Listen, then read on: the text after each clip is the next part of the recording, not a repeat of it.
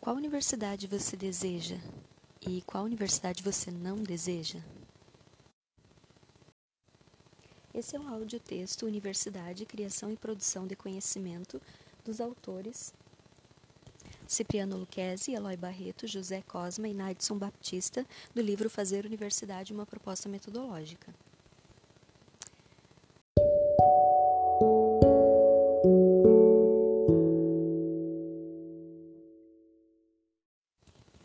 A Universidade através da História. Algumas lições da História Geral da Universidade. Na antiguidade clássica, o Ocidente, principalmente na Grécia e em Roma, já dispunha de escolas tidas como de alto nível para formar especialistas de classificação refinada em medicina, filosofia, retórica, direito. Discípulos se reuniam em torno de um mestre cuja considerável bagagem de conhecimentos era zelosamente transmitida aos discípulos cabia aprender do mestre, espelho e modelo de aperfeiçoamento. Cada mestre conduzia a sua escola, fazia a escola. Tinha-se, pois, nesses tempos, uma comunidade de discípulos gravitando em torno de um mestre, de um cabeça de escola. As tumultuosas invasões bárbaras entre os séculos V e X interromperam esse processo de ensino superior,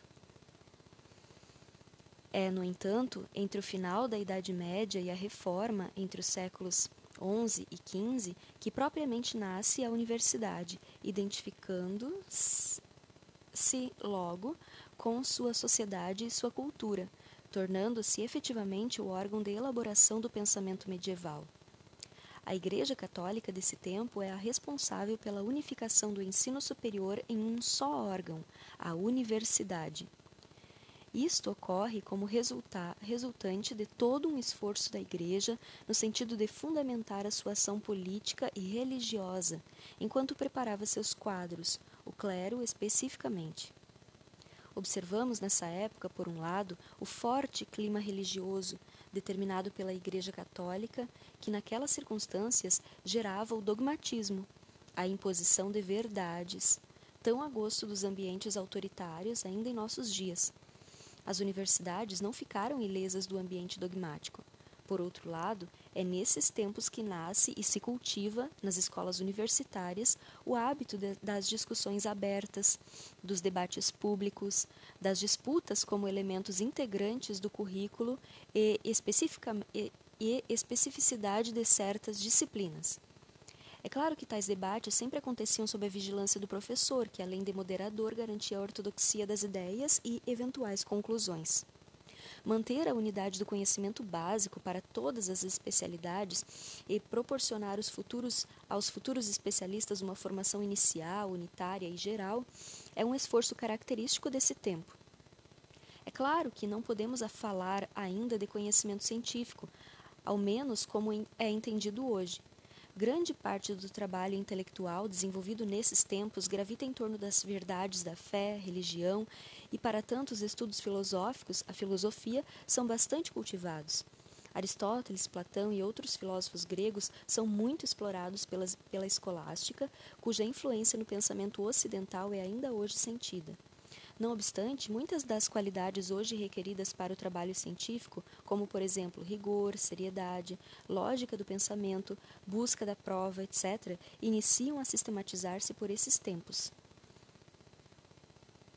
Outros sim, grandes pensadores surgem, organizam suas doutrinas, criam suas escolas de pensamento, formadas por crescentes grupos de estudiosos que aderem a tais sistematizações e as defendem com ênfase. Não nos esqueçamos, entretanto, de que a Igreja Católica mantinha severa vigilância contra qualquer produção intelectual da época, talvez como exigência do próprio contexto social de então. Os movimentos da Renascença e da Reforma e Contra-Reforma, século XVI, inauguram a Idade Moderna. É marcante nesse momento uma crescente rebelião burguesa contra a ordem medieval, cujo resultado é, de um lado, o rápido desenvolvimento de uma mentalidade individualista e, de outro, o desenvolvimento da ciência moderna. Notamos nesses tempos uma considerável diversificação do conhecimento humano e uma fragmentação dos órgãos de transmissão do saber. O conceito de universidade torna-se então inconsistente com a realidade. Podemos dizer mesmo que a universidade existente não acompanha o espírito difundido pela Renascença e pela Reforma. Há sobre os seus quadros certa imposição de uma atitude defensiva, de guarda das verdades já constituídas, definidas e definitivas, estáticas e restritivas, no sentido de não acrescentar aos valores do passado as numerosas descobertas que se faziam. Nessa fase, a universidade se caracteriza pelas repetições dogmáticas ditadas como verdades incontestáveis de cátedras. Os dogmas eram impostos e ensinados através de teses autoritariamente demonstrativas. Tais teses, se contestadas, geravam a ira das autoridades e das instituições guardiães da ortodoxia, o que implicava sempre em penas que variavam de acordo com a gravidade da contestação, como a fogueira, prisão, afastamento das funções, perda da cátedra, excomunhão, índex, etc. Aqui e acolá, ainda hoje, sofremos resquícios dessa época. O ensino autoritário, onde o professor assume a postura de quem detém o critério de verdade e o aluno simplesmente repete o professor e os livros de texto ou manuais, a arraigada dificuldade para o livre debate das ideias, etc. No século XVIII surge com as, os enciclopedistas o movimento iluminista, que questiona o tipo de saber estribado nas sumas medievais. Será, porém, o século XIX, com a nascente industrialização, o responsável pelo golpe a universidade medieval e pela entronização da Universidade Napoleônica na França, caracterizada pela progressiva perda do sentido unitário da alta cultura e a crescente aquisição do caráter profissional, profissionalizante, na linha do espírito positivista, pragmático e utilitarista do iluminismo.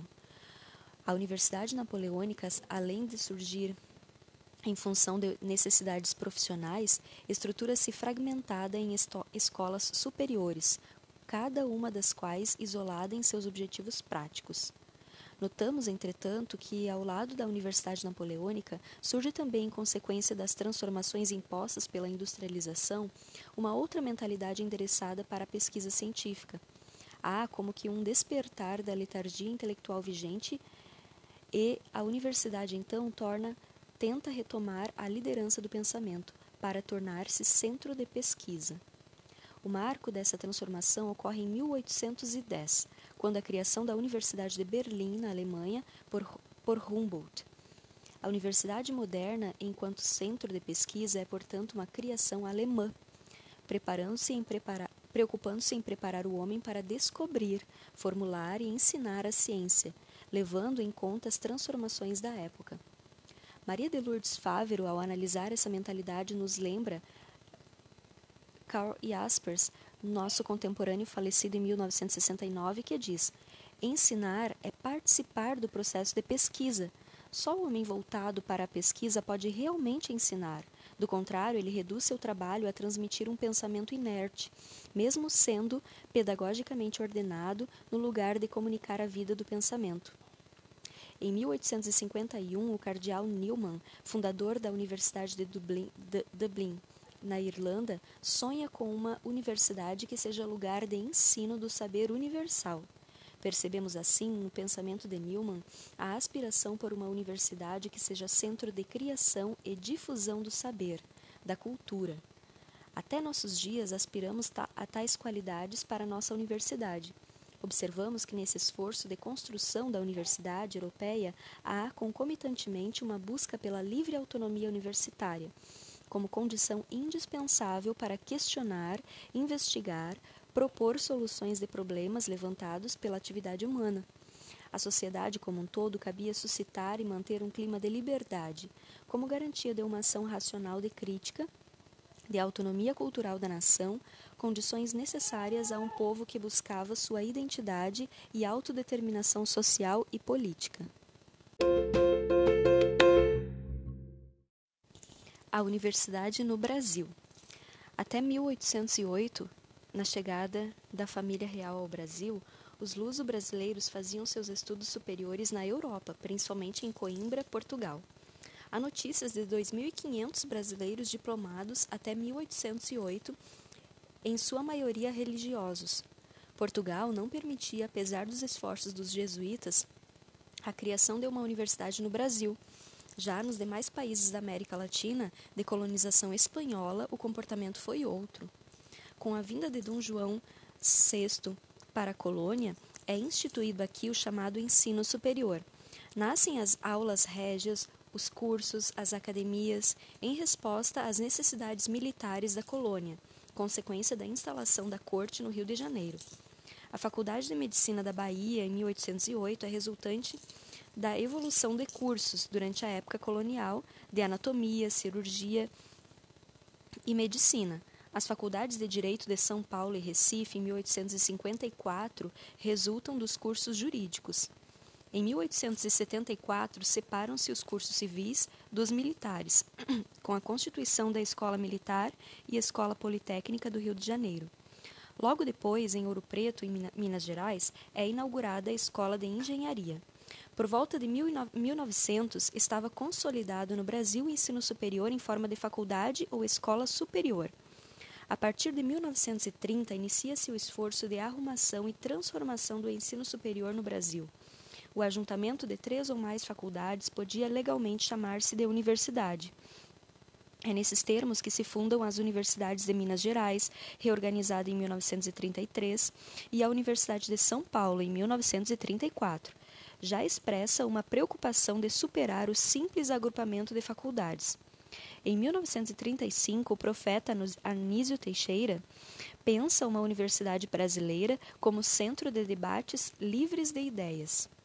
Seria provavelmente a primeira universidade realmente universidade, mas com a chegada da ditadura, com a implantação do Estado Novo em 1937, caiu por terra o sonho do extraordinário Anísio Teixeira, porque as ditaduras são incompatíveis com os debates e a verdadeira universidade deve ser edificada sobre e a partir do debate livre das ideias. Até mais ou menos 1960, continuamos com os agrupamentos de escolas e faculdades, com as ideias, mas as ideias não morrem, apesar de muitos dos, dos seus criadores serem decapitados. Por isso é que renasce com força a ideia de Anísio Teixeira, agora com a liderança de, de um seu amigo e discípulo, e como a expressão da vontade das bases intelectuais do país, Darcy Ribeiro. Com uma equipe de intelectuais em moldes novos, exigidos por uma realidade nova, elabora o projeto, convence os governantes e funda a Universidade de Brasília. Era a esperança de uma universidade brasileira, nascida a partir de uma reflexão nacional sobre os problemas nacionais. Criava-se propriamente uma universidade nova, numa cidade nova, Brasília, em circunstâncias totalmente novas. A ideia tomou corpo e foi bravamente iniciada sua implantação. Mais uma vez, as forças contrárias à renovação das ideias impedem despoticamente o desenvolvimento do nascente Universidade Brasileira. Isso ocorre em 1964. A quase totalidade daquela equipe de professores foi afastada de suas funções de refletir, de renovar o saber. Em sua grande maioria, aqueles professores e cientistas emigraram e foram engrandecer o pensamento da humanidade em países estrangeiros, porque aqui no Brasil não havia lugar para eles. Em nosso país, mais que nos países latino-americanos colonizados pelos espanhóis, o processo de transplante cultural, ligado sempre aos interesses do colonizador, condicionou as funções das universidades existentes. Sempre importamos técnicas e recursos culturais, Nesses termos, Anísio Teixeira dizia que na Universidade Brasileira era de preparar profissionais para as carreiras liberais.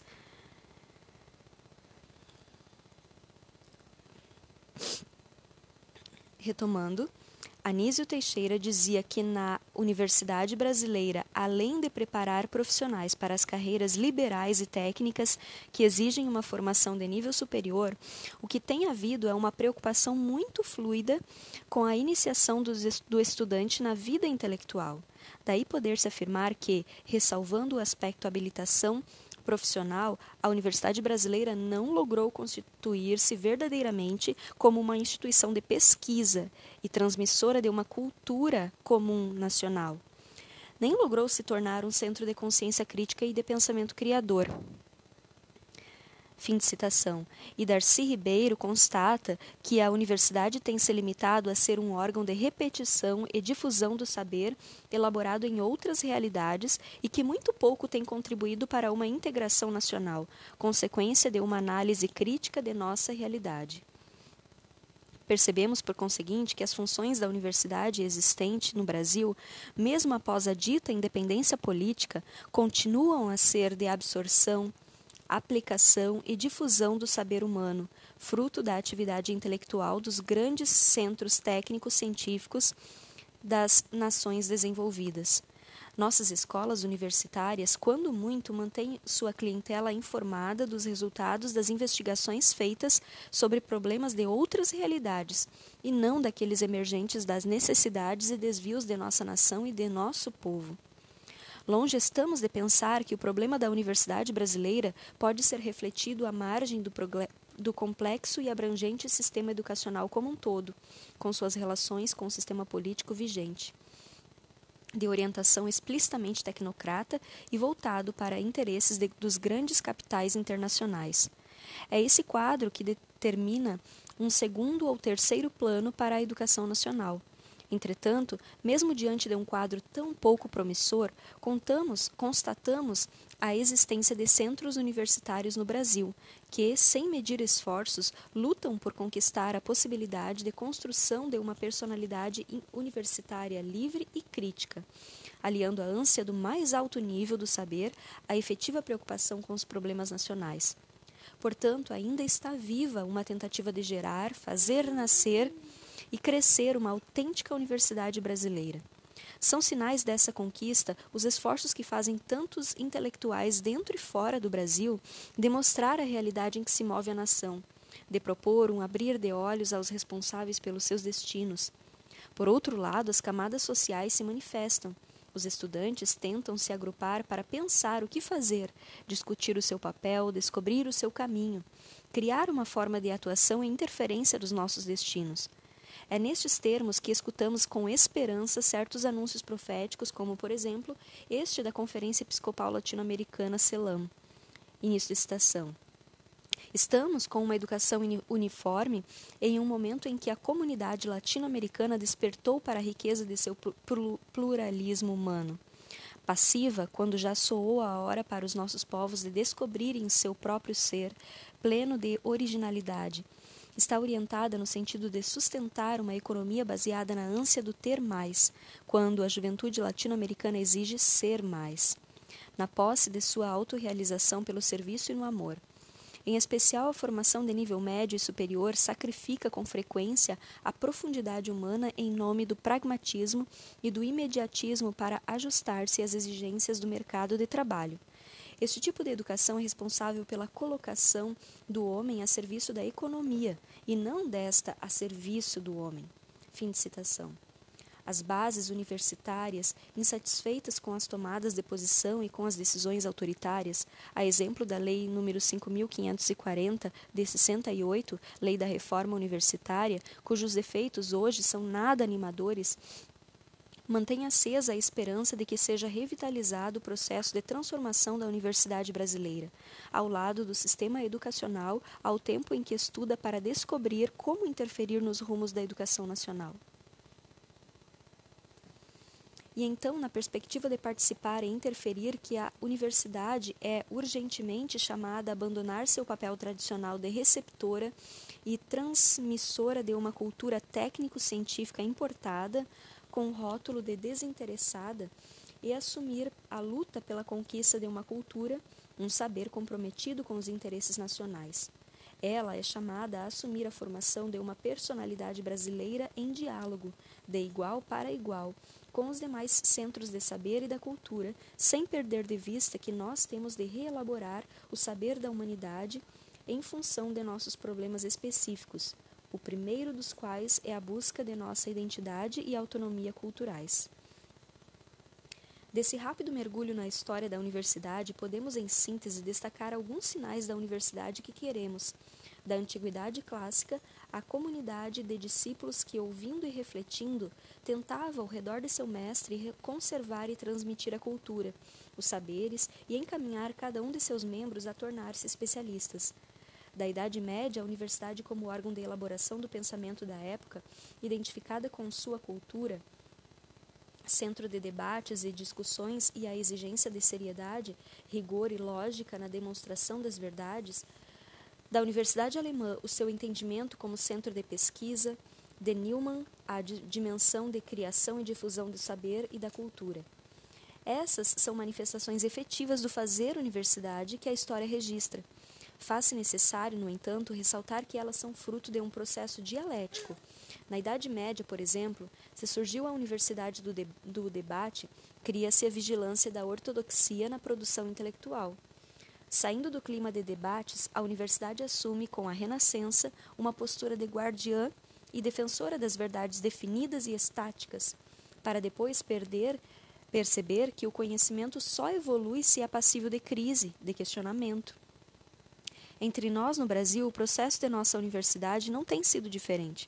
Os primeiros sinais da instituição da Universidade Brasileira aparecem com a marca europeia da Universidade Napoleônica. São vários cursos profissionalizantes em instituições isoladas de nível superior. Na década de 30, nasce com Anísio Teixeira a ideia de uma universidade centro livre de debate das ideias, que é sepultada pelo Estado Novo. Novamente, ideias tomam corpo e ressurgem esperanças de uma universidade nova, criadora, encarnada e crítica da Universidade de Brasília, blo bloqueada bruscamente pelo movimento de 1964, com seu característico patrulhamento ideológico. Todos esses passos e crises do processo deixam evidente que ideias não morrem e que, dialeticamente, o homem inteligente sempre soube construir o novo com as lições incorporadas das refletidas experiências do passado. É com essa fé que vemos renascer sinais de uma universidade brasileira que quer descobrir-se universidade, para poder conhecer cientificamente a nossa realidade, refletir, analisar, criar proposições novas, sugerir e avaliar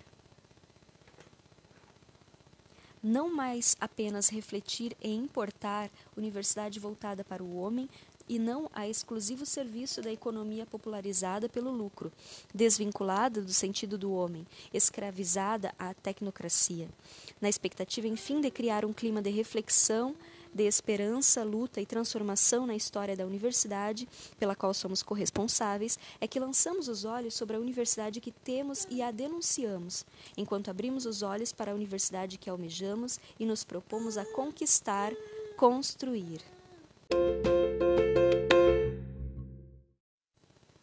A universidade que não queremos. Não queremos uma universidade-escola em que se faça tão somente ensino, onde não exista efetivamente campo, abertura e infraestrutura que permitam e incentivem a pesquisa. Uma universidade sem pesquisa não deve rigorosamente ser chamada de universidade.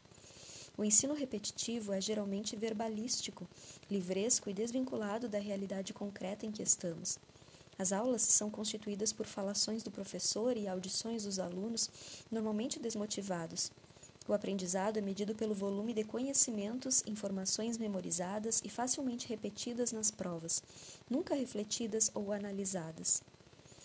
Rejeitamos o modelo de universidade que não exercita a criatividade, não identifica nem analisa problemas concretos a serem estudados, que não incentiva o hábito de estudo crítico.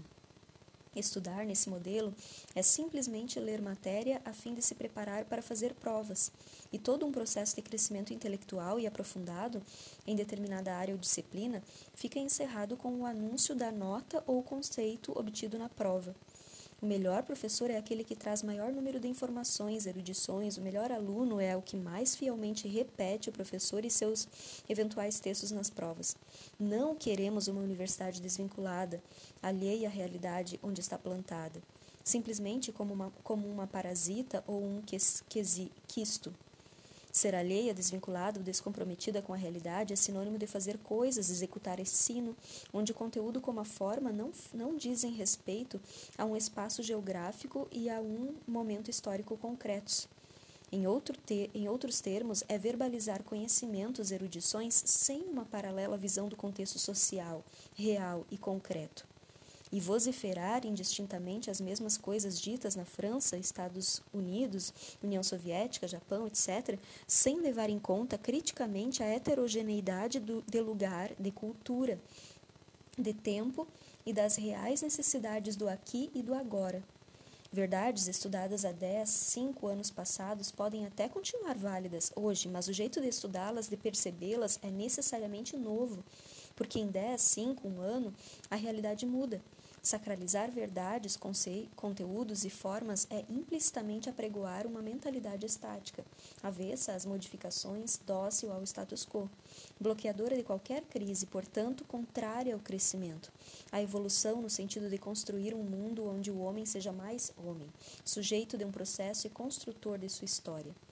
Não queremos uma universidade na qual o professor aparece como o único sujeito, o magister, o mestre que fala, diz verdades já prontas, estruturadas, indiscutivelmente certas e detém os critérios incontestáveis do certo e do errado. O aluno é o ouvinte ou receptor passivo do que é emitido pelo professor mestre. Sua função é, portanto, de ouvir, aprender, isto é, memorizar e repetir bem o que lhe é transmitido. Trata-se de uma função nitidamente objetificante, porque resta ao aluno objeto pouca ou nenhuma possibilidade de criação, de argumentação, a não ser aquela ditada pelo professor. Percebemos que esse clima de estudo é objetificante e orientado para uma simples repetição cultural, reprodução de ideias sem qualquer for força de criação contínua, de produção nova, uma vez que se bloqueia a fecundidade e o exercício da crítica. Não queremos uma universidade onde a direção administração, integrante fundamental do conjunto, mas nunca a definição última da universidade, surge a partir de organismos e razões outros que não os eminentemente pedagógicos e didáticos, indicada pura e simplesmente pelos donos do poder político e econômico sem a interferência de sua célula básica, aluno e professor, e haja como se fosse senhora de tudo, o senhor da sabedoria e das decisões, a revelia do corpo de professores e alunos. Em síntese, não queremos uma universidade originada de imposição e meramente discursiva.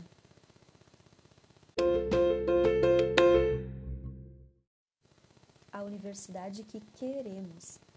Queremos construir uma universidade, não uma simples escola de, de nível superior. Presumimos que nessa universidade todo o seu corpo seja constituído por pessoas adultas. Todos já sabem muitas coisas a respeito de muitas coisas, portanto, por pessoas capazes de refletir e abertas à reflexão, ao intercâmbio das ideias, à participação em iniciativas construtivas. Nestes termos, todo o corpo universitário, professores, alunos, administração, precisa comprometer-se com a reflexão criando-a, provocando-a, permitindo-a e lutando continuamente para conquistar espaços de liberdade que assegurem a reflexão. Sem o mínimo de clima de liberdade, é impossível uma universidade centro de reflexão crítica. Nesse centro, buscaremos o máximo possível de informações a todos os níveis, a fim de que a realidade seja percebida, questionada, avaliada, estudada e entendida em todos os seus ângulos e relações, com rigor, para que possa ser continuamente transformada. Buscaremos ainda estabelecer uma mentalidade criativa, comprometida exclusivamente com a busca cada vez mais séria da verdade, através do exercício da assimilação, não simples deglutição, da comparação, da análise, da avaliação das proposições e dos conhecimentos. A pesquisa será, em consequência, a atividade fundamental desse centro. Todas as demais atividades tomarão significado só na medida em que concorram para proporcionar a pesquisa. A investigação crítica, o trabalho criativo no sentido de aumentar o cabedal cognitivo da humanidade. Uma universidade que se propõe a ser crítica e aberta não tem o direito de estratificar, absolutizar qualquer conhecimento como um valor em si. Ao contrário, reconhece que toda conquista do pensamento do homem passa a ser relativa, na medida em que se, em que se espaço temporaliza. Há sempre a necessidade de um entendimento novo. Por conseguinte, formamos, formando profissionais de alto nível tecnológico e fazendo ciência, a universidade deve ser o lugar por excelência do cultivo do espírito, do saber e onde se desenvolvem as mais altas formas da cultura e da reflexão.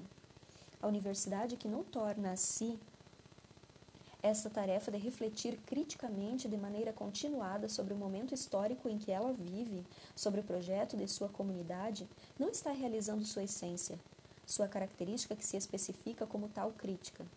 Isso nos quer, isto nos quer dizer que a universidade é, por excelência, razão concretizada, inteligência institucionalizada. Daí ser, por natureza, crítica, porque a razão é eminentemente crítica.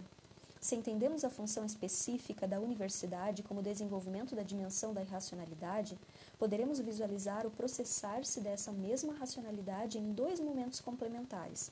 Primeiro, a racionalidade instrumental crítica, porque tem a universidade a responsabilidade de formar os quadros superiores exigidos pelo desenvolvimento do país. Segundo, a racionalidade crítico-criadora, porque sua missão não se esgota na mera transmissão do que já está sabido. Ela deve fazer avançar o saber. Criadora e crítica, porque além de tomar consciência continuamente do que faz, deve se colocar em um processo permanente de revisão de suas próprias categorias, porque isso marca a historicidade crítica de uma instituição humana. Criadora e crítica, porque específico da universidade é o esforço de ser e desenvolver nos seus membros a dimensão de uma consciência crítica, ou seja, aquele potencial humano racional constantemente ativo na leitura dos acontecimentos da realidade, para ver, para analisar, comparar, julgar, discernir e, finalmente, propor perspectivas racionais de ação, em acordo sempre com as exigências do homem que aspira a ser mais, dentro do processo histórico. Para ser consciência crítica, portanto, a universidade deve estar continuamente em interação com a sociedade, a realidade que a gera e sustenta. Com essas pretensões, queremos construir uma universidade plantada em uma realidade concreta, na qual terá suas raízes para que possa criticamente identificar e estudar seus reais e significativos problemas e desafios.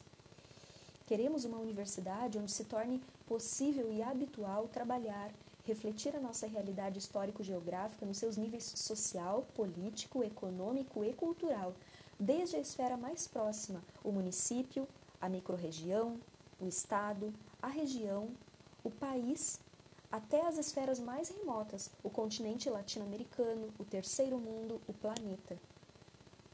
Estar atentos para os desafios dessa nossa realidade e estudá-los é a grande tarefa do corpo universitário. Queremos, enfim, uma universidade consciência crítica da sociedade, ou seja, um corpo responsável por indagar, questionar, investigar, debater, discernir, propor caminhos de soluções, avaliar, na medida em que se exercita as funções de criação, conservação e transmissão da cultura. A universidade, entretanto, só poderá desempenhar tais funções quando for capaz de formar especialistas para os quadros dirigentes da própria universidade, do município, do Estado, da nação, com aguda consciência de nossa realidade social, política, econômica e cultural, e equipada com adequado instrumental científico e técnico que, permitindo ampliar o poder do, do homem sobre a natureza, põe a serviço da realização de cada pessoa as conquistas do saber humano. Propondo-se a formar cientistas, profissionais do saber, a universidade ajuda a sociedade na busca de encontrar os instrumentos intelectuais que, dando ao homem consciência de suas necessidades, lhe possibilitam escolher meios de superação das estruturas que o oprimem. Podíamos sintetizar as funções da universidade no esforço para imprimir eficácia na ação transformadora do homem sobre si mesmo e sobre as instituições que historicamente criou. Queremos produzir conhecimento a partir de uma realidade vivida e não de critérios estereotipados e pré-definidos por situações culturais distantes e alheias às que temos aqui e agora. Nesse contexto, a validez de qualquer conhecimento será mensurada na proporção em que este possa ou não fazer entender melhor e mais profundamente a realidade concreta. Queremos uma universidade em contínuo fazer-se. Não imaginamos um, momento, um modelo definitivo de universidade, mas pretendemos achar, inventar, conquistar nosso modelo, na medida em que a estivermos construindo. Nesses termos, queremos criar um interrelacionamento professor-aluno, fundamentado no princípio do incentivo à criatividade, à crítica, ao debate, ao estudo e, com isso, marcando a corresponsabilidade na condução do próprio processo. Trata-se, portanto, de criar uma relação entre dois sujeitos empenhados em edificar a reflexão crítica. De um lado, o professor, sujeito de criação, coordenação, proposição de estudos, questionamentos e debates. De outro, o aluno, sujeito, nunca objeto, de seu aprendizado, exercitando e desenvolvendo seu potencial crítico, através de um esforço inteligente de assimilação, de criação, de questionamento.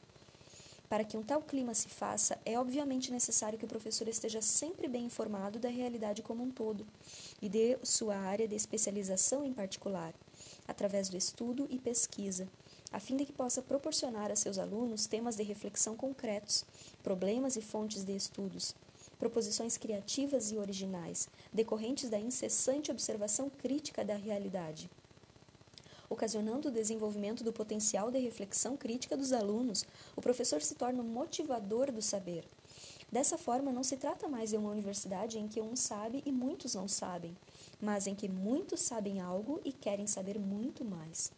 Enfim, uma universidade onde, além de se construir conhecimento, professor e aluno optaram por criá-lo e produzi-lo. É nesse sentido que o CELM se expressa.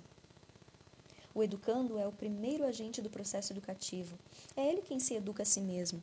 Ao educador compete apenas estimular e ordenar inteligentemente esse processo, de maneira que não seja anulada a espontaneidade e criatividade do educando. Pelo contrário, deve chegar a expressar em forma autenticamente pessoal o seu conteúdo.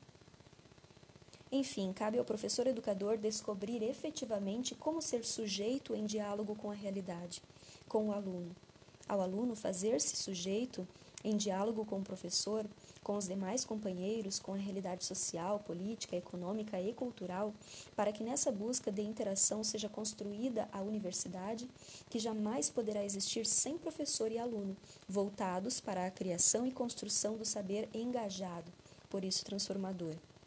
Queremos uma universidade democrática e voltada inteiramente para as lutas democráticas.